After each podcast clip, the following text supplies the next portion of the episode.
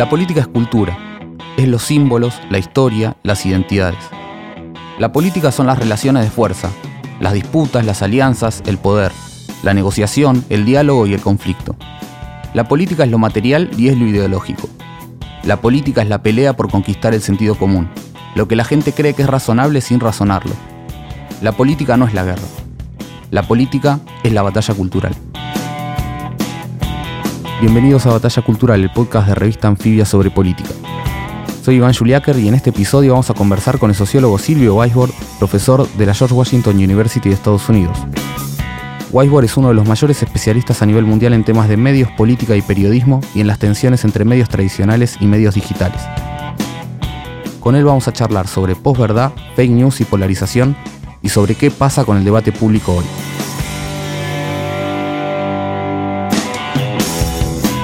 Silvio, bienvenido a Batalla Cultural. ¿Vivimos en una época de posverdad?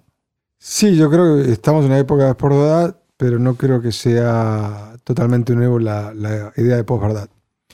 Eh, lo que pasa es que lo que ha ocurrido, particularmente en la, última década, con la revolución digital, creo que ha exacerbado la situación de posverdad que siempre hemos vivido.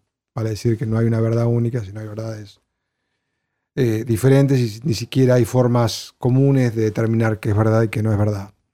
Eso no es un producto de la última década, siempre ha existido.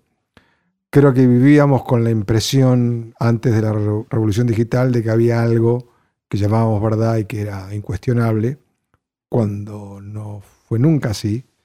Pero hoy en día es mucho más evidente que no es así. Eh, para mí la posverdad es esta idea de que no hay un acuerdo, un consenso mínimo sobre formas de producir conocimiento sobre la realidad, sobre qué es real y qué no es real. Nunca hubo tal consenso y hoy en día queda patentemente eh, demostrado, especialmente en, Internet. En un artículo reciente vos decís que las mentiras y la distorsión son tan viejas como la retórica. Pero sin embargo hay cosas nuevas, ¿no? ¿Qué es lo nuevo en esta etapa y por qué son posibles, por ejemplo, las fake news? Lo que es nuevo es la masividad de esto. Eh, antes teníamos la impresión especialmente porque el periodismo era, digamos, quien decidía cotidianamente qué es noticia, qué no es, qué es verdad, qué, no lo es, que había como cierto consenso sobre cómo se determinaba la verdad según criterios periodísticos que nunca fueron comunes. Diarios de, derecha y de izquierda tenían diferentes criterios de qué era noticia y qué era real. Em, pero esto se eh, exacerba una vez que el periodismo no tiene ese rol de filtro común consensuado, sino hoy cada día cada uno es, digamos, posible de creer en diferentes tipos de realidad. Yo creo que eso es, es, lo, es lo nuevo. Lo otro nuevo es que las ideas, digamos, descabelladas, que no tienen ningún viso de, realidad, que no están basadas en hechos tangibles, circulan tan libremente y tan ampliamente como ideas, digamos, que tratan de basar eh, una, una un conocimiento sobre la realidad basada en hechos, basada en pruebas, basadas en algo que se parece, entre comillas, al método científico. Hoy en día conviven teorías conspirativas que no tienen ningún viso de, realidad con documentación sobre hechos históricos. Son igualmente accesibles, igualmente circulan en el mismo flujo informativo. Eso es novedoso. Lo novedoso no es que haya ideas, digamos, que no tengan asideros de realidad, sino que son ampliamente eh, disponibles, eh, accesibles. Y antes estaban mucho más relegadas, digamos, a diferentes lugares de la sociedad donde no eran tan accesibles en el, llamado mainstream, digamos, de la sociedad. Podríamos decir que, por ejemplo, el terraplanismo o... Eh, el terraplanismo es tan viejo, es más viejo que la idea de que, de comillas, la Tierra es redonda. Siempre coexistió con la idea, digamos, científica de determinar la realidad sobre la Tierra, digamos, o, o el sistema solar. Lo que pasa es que hoy en día es tan visible y es tan disponible como ideas basadas en la ciencia de la astronomía. Eh, entonces, no es, eso no es un fenómeno nuevo. Lo, nuevo es la masividad, la capacidad de competir eh, y de prevalecer en algunos sentidos frente a ideas científicas, en este caso de la eh, astronomía. eso es lo notable. No es la, la diferencia como que de repente hay gente que se entera o que piensa que la astronomía es cómplice en algún círculo de poder de mentir a la gente que en realidad la Tierra es, digamos, redonda, para llamarlo muy eh, casualmente. ese es un ejemplo muy concreto de eso. ideas que dudaban sobre la seguridad de las, de las vacunas siempre han existido durante, digamos, el desarrollo eh, científico de las vacunas y de la vacunación, pero no han tenido, han tenido digamos, la misma presencia masiva que tienen hoy y que compiten con la información, entre comillas, científica, médica, sobre la seguridad o los efectos de la vacunación. Entonces, hay muchos lugares donde vas viendo esta competencia em, casi nivelada, yo diría. Eh, versiones conspirativas sobre las historias, sobre la historia, han existido con versiones, digamos, eh, de la ciencia de la historia en paralelo, pero no han tenido la presencia, digamos, en universidades, por ejemplo.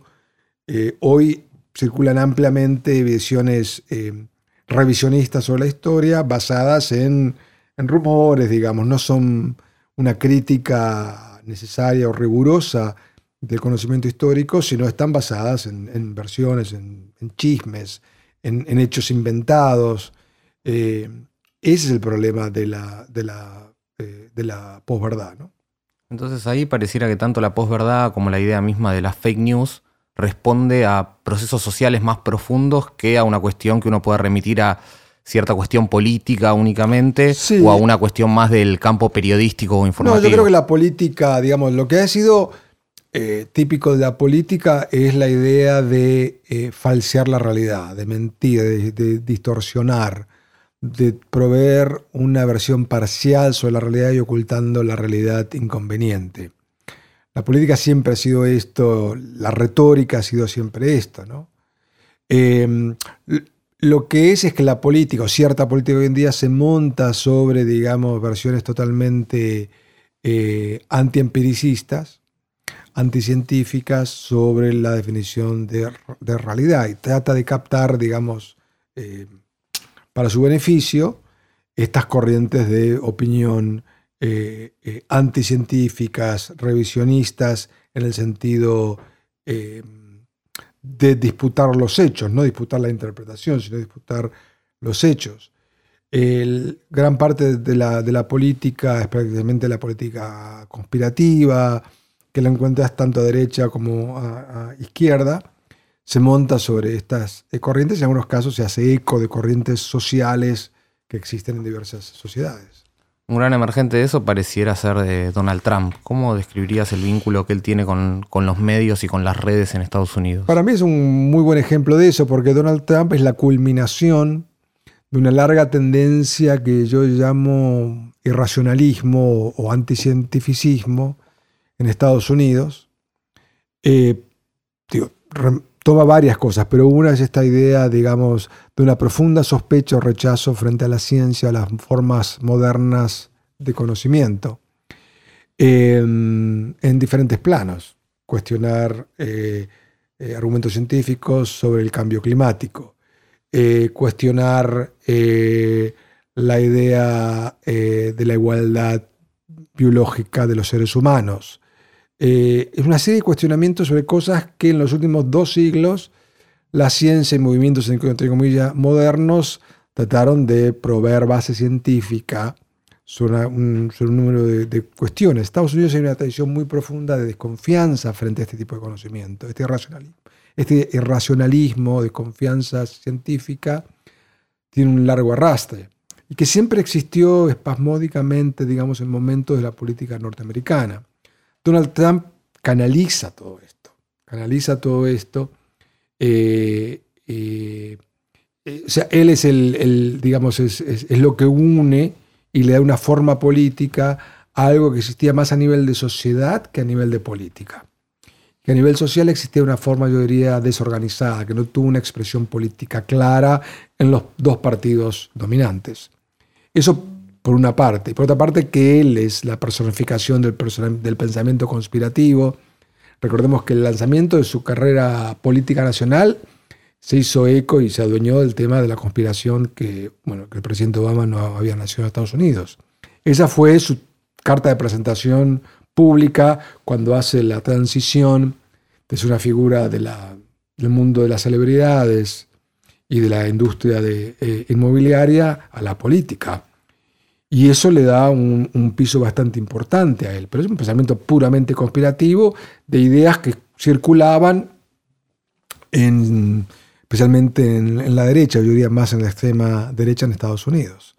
Eh, yo, creo que es eso, digamos, es, eh, no es el, culpable, el culpable, él es el que canaliza esto, legitima, le da una visibilidad desde la presidencia, que esto es muy difícil encontrar en Estados Unidos eh, que desde la presidencia se legitimen constantemente este tipo de ideas que van contra incluso el establishment estadounidense en temas de ciencia, en temas de política, en temas de relaciones exteriores. No hay ninguna conspiración que a Donald Trump no le guste, digamos. Él, le da legitimidad, yo diría, una, una enorme cantidad de ideas que el establishment político y económico en Estados Unidos siempre lo han dejado de lado, lo han visto, bueno, esto es demasiado loco como para, digamos, esto ha cambiado. Y el vínculo que él sostiene con la posverdad, aparte pareciera ser de doble filo, ¿no? Por un lado, denuncia las fake news y por otro lado pareciera montarse sobre varias de ellas. Sí, para él el fake news es todo el periodismo crítico. Se ha transformado en una etiqueta que él usa diariamente, yo diría, para atacar a la prensa que lo critica a él. Lo que pasa es que hay hay fuerte, un fuerte sentimiento, especialmente en el electorado conservador, crítico frente a los medios mainstream, CNN, New York Times, esto de hace décadas de esto. Él se hace eco de esto y su mensaje es muy, muy popular en este sentido, esta, esta crítica. Eh, pero por otra parte, él mismo eh, constantemente duda de las verdades, entre comillas, incuestionables sobre diferentes temas. Eh, porque tiene una agenda, digamos, no solamente política, sino de, en términos de políticas públicas muy claro en esto. Era el cuestionar el tema del cambio climático porque apoya la desregulación sobre temas en diferentes industrias que tenían que ver con, digamos, el empuje o el auge de cierta corriente medioambientalista de regulaciones en diferentes industrias. Entonces, Trump retóricamente desconfía, dice que son versiones, que no ha sido nada probado, que todo son mentiras, al mismo tiempo apoya la agenda anti, digamos, de regulación de industrias en energía, industrias químicas. Entonces él juega con estas dos cosas, no es solamente un, escéptico de la ciencia, digamos. No hay una agenda política muy, muy clara en su parte. Un tema político a nivel internacional hoy es el tema de la polarización que se da en distintos países. ¿Hay algo de eso que se pueda rastrear en las redes? ¿Hay algo de esa polarización política que tenga que ver también con la masificación de las redes sociales? Yo creo que las redes contribuyen, pero no son las únicas responsables a la polarización. Que en realidad la polarización es un proceso con, con múltiples responsables o culpables, depende de cómo uno vea la polarización tanto ciertos medios tradicionales que están muy fieles a una, a una audiencia que quiere creer lo que quiere creer, algunas cosas ciertas, otras cosas no, pero que permanentemente alimenta las convicciones existentes de una audiencia, y de ahí tiende a la polarización, tiende a la demonización del otro, y que el otro no se puede ni siquiera conversar, y mucho menos consensuar temas sobre hechos. Y los medios sociales, digamos, han agigantado esto. Hay políticos que contribuyen desde su posición de, eh, como comunicadores públicos a la polarización. Entonces yo no creo, digamos, es muy fácil echar la culpa incluso a gente, dice, bueno, Twitter polariza o Facebook polariza por las cámaras de eco, vale decir que tendemos a leer, escuchar, conversar, reproducir gente que piensa como nosotros. Eso es verdad, pero no es lo único que, digamos, unilateralmente ha llevado a este proceso de polarización. Lo que se llama la polarización afectiva, vale decir que me siento más contento con gente que piensa como yo y desprecio, odio a gente que no piensa como yo. Hay una coincidencia histórica, pero yo no diría que una causalidad única, que las redes sociales en los últimos 10 años son, es el único fenómeno que ha contribuido a este reforzamiento de identidades partidarias exclusivistas. Una cosa es la identidad partidaria, la cual yo respeto al otro que no es del mismo partido, mi ideología. Otra es exclusionista, vale decir que yo le niego total eh, eh, legitimidad eh, y que demonizo, que le resto, digamos, le saco hasta humanidad a alguien que no piensa como yo. Esas son dos cosas diferentes, creo que se confunden. Uno puede tener sentimientos fuertes a favor de un partido, una idea, no sé, digamos, cualquiera, sin necesariamente eh, eh, completamente al que piensa de una forma diferente. Especialmente en política. En política eh, política en democracia requiere tanto conflicto como consenso. La política es conflicto, pero la política en democracia implica consenso sobre temas básicos, digamos, desde las reglas de la democracia a otras cuestiones, digamos, de, política social o política económica, digamos. Entonces, em, es difícil pensar una democracia eh, que solamente sea la polarización. ¿Y qué pasa cuando la fragmentación agranda la hostilidad y la intolerancia hacia los otros? en primer lugar, eso ocurre con cierto. No es 50, digamos, no es el 100% de la población. Es un porcentaje de la población que, más allá de números, por lo general es un porcentaje influyente porque está muy involucrado en política, sigue la información política de, eh, de cerca, es la base electoral de las fuerzas políticas que compiten. Entonces, es no es el 100%, pero es un porcentaje influyente no solamente en números, sino en presencia política. Es a quien siempre los políticos le hablan, especialmente fuera de elecciones. Eh, entonces, em, eso, yo creo que es, eh, digamos, la sobredimensión que tienen los polarizados, digamos, ¿no? Em, y creo que ahí se distorsionan las prioridades políticas porque los políticos tienden a hablar esa, esa base leal y que necesitan mantener, lo necesitan mantener, digamos, con un espejo diciéndole ustedes son lo mejor que hay, digamos, se cae muy fácil en la demagogia.